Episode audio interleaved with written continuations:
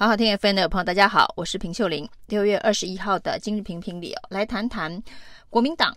的总统候选人侯友宜的选情哦。目前看起来呢，是持续的在低谷摆荡哦。啊，从这一个最早的美丽岛电子报开始，一路林传媒、TVBS，最新的台湾民意基金会，这几个在选举期间经常做民调的机构哦，已经。连发了四张老三牌给侯友谊哦，侯友谊排名都是第三呢、那后柯文哲呢是在 TBS 民调当中第一次冲到第一，在这个呃林传媒的民调当中呢突破了三成的这个支持率啊。那这对于侯友宜，对于在野阵营来说，都是一个非常关键的时刻、哦。那连拿四张老三牌的。侯友宜到底要如何的逆转翻转这个选情哦？侯团队到目前为止呢，给大家的感觉似乎还是没有找到方向感哦。那对于这样子的一个民调结果，持续在排名老三的状态啊，侯友宜呢还是跟之前吼吼奏代志的回应很接近哦。他先是告诉大家哦，这个世事多变哦，这个棋局难料啊，这是布袋戏里头的台词啊，就是说呢。最后会怎么样子的变化呢？还有七个月的时间了。那另外，对于他排名第三，居然很有禅意的回答大家：一不是一，三不是三了。那目前的状况呢，就像马拉松比赛一样哦，就是这是一场很长程的竞赛哦。那现在排名第三，是因为配速的关系哦，也就是告诉大家说，接下来侯友谊会有冲刺的行动吗？当然呢，最新看到的消息哦，是侯友谊团队过去新北市政府的副秘书长张启强哦，正式被发布为国民党的副秘书长，就是进驻党中央哦。那这就是之前朱立伦传出可能会接管侯友谊竞选团队，呃，这样子这个一个说法。至于朱立伦会不会亲自接下竞选组委？这样子的一个角色，直接的主导侯友谊的选战呢、恐怕呃可能性也不小，因为以现在呢不断的排名老三这件事情哦，对国民党这个最大的在野党来讲是非常非常严重的警讯了、那甚至朱立伦之前所讲的提名三阶段呢、那显然现在应该已经进入第三阶段，所谓的联合这个非律的盟友。那显然现在看起来，菲律的盟友居然比这个自己还要强大了。所以呢，当有一些区域立委的候选人哦，国民党提名的，包括像张思刚，包括像游淑慧，他们就要问朱立伦总教练哦。那进入第三阶段的这一个选战期啊，那是不是也可以找柯文哲来站台？那这件事情当然蛮讽刺的，就是呢。国民党有自己的母鸡侯友宜啊，但是很多的小鸡啊，现在却嗷嗷待哺的希望柯文哲难来站台哦，那就代表侯友宜的这个母鸡不够强哦。不过这个母鸡不够强的状况之下，以国民党来讲，也完全没有挣钱换将的空间呢。因为所谓的挣钱换将啊，在上一次的这个换柱事件当中哦。呃，所告诉大家的历史经验是哦，这个不换虽然不会赢哦，但是换了恐怕是一定会惨败。那以目前的这个状态，侯友宜的这个民调如果持续的积弱不振的话，就会回到这个萨卡都三角关系的四三三呐。所谓的四三三呢，就是侯友谊跟柯文哲目前处在一个势均力敌的状态。那虽然呢，侯友谊排名老三，但是其实国民党仍然是有一些基本的组织支持的盘面呢、啊。那像是蔡英文赢得八百一十七万选票的二零二零年的选举，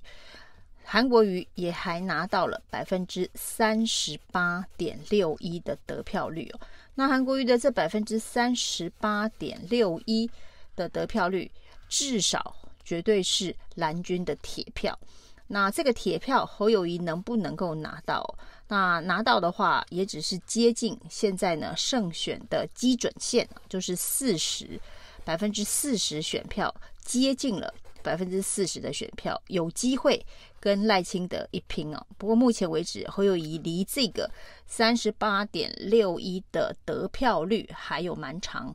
一段路线，所以代表侯友宜连蓝军的基本盘基本上目前都不看好他，没有力挺哦。所以可以看到民调的这个分区分析的当中哦，连桃竹苗这么蓝的地方哦，这一个侯友宜都输给柯文哲相当的幅度，那更不用讲这个中彰头云嘉南，甚至连北北基这个相当蓝的板块当中哦，都是柯文哲大幅的领先。所以现在已经很多人在讨论了，台湾呢到底有没有机会？出现一个马克宏啊，就是呢，柯文哲会不会是二零一七年的马克宏？二零一七年的马克宏呢，也是一个呃政治素人出身的政治人物。那他当时呢，也不是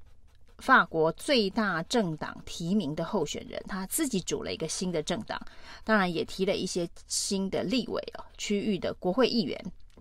那那一次呢，他就选上了总统，所以呢，柯文哲有没有可能是台湾的马克宏？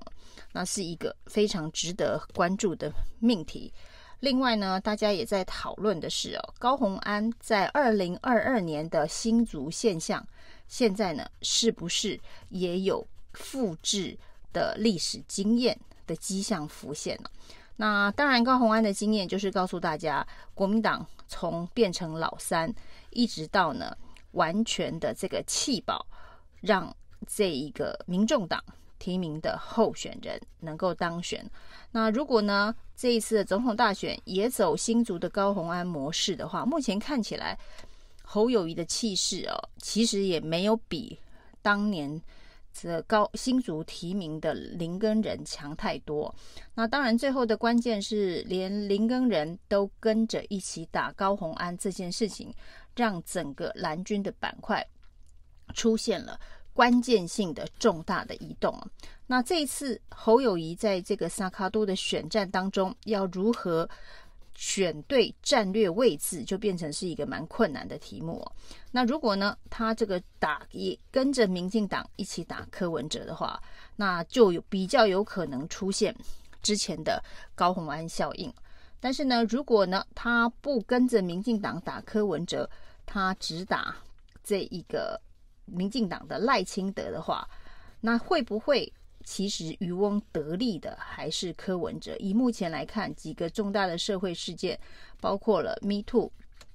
的政治风暴，包括了这个幼儿园的喂药事件，这两个事情哦，呃，以幼儿园喂药事件来看呢，基本上就是蓝绿互打，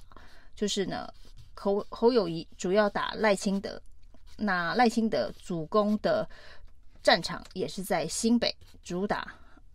侯友谊，赖侯对打的时候呢，柯文哲的民调居然在 TBS 里头变成了第一名哦。所以呢，当侯锁定赖去主攻，而赖主攻的对象回击的对象也是侯的时候，一般会认为说，哎，那第三方会被边缘化。不过看起来。柯文哲不仅没有被边缘化哦，甚至呢不满蓝绿互打的选民哦，所谓的呃讨厌民进党的选民，所谓的看不起国民党的这个选民哦，反而都跑到柯文哲阵营去了。所以一般来讲呢，蓝绿互打，主要政党的候选人呢互相攻防，一般来说都会边缘化。第三方哦，特别这是第三方，并没有重要的政党支持的状况之下，但柯文哲现象真的是非常的特别哦。特别的是呢，在蓝绿互打的过程当中哦，柯文哲不仅没有被边缘化，那居然呢还因此渔翁得利，民调不断的攀升哦。因为这些议题显然不管是呃蓝绿的攻防哦，就是蓝攻绿或是绿攻蓝哦，这个攻防的品质。都让民众觉得就是政治口水的斗争哦。那显然大家没有打算解决目前纷乱的社会问题哦。至少选民心中的印象，民进党或是国民党哦，似乎都对于现在社会当中所发生的呃重大的议题弊案没有解决的能力跟方法。那即便柯文哲也没有提出非常完善可行的解决方案呢，但至少在这个烂泥巴仗互丢泥巴的过程当中哦，哦，基本上柯文哲极少会选择参战哦。那隔岸观火，居然捡到了不少的选票。以上今天的评评理，谢谢收听。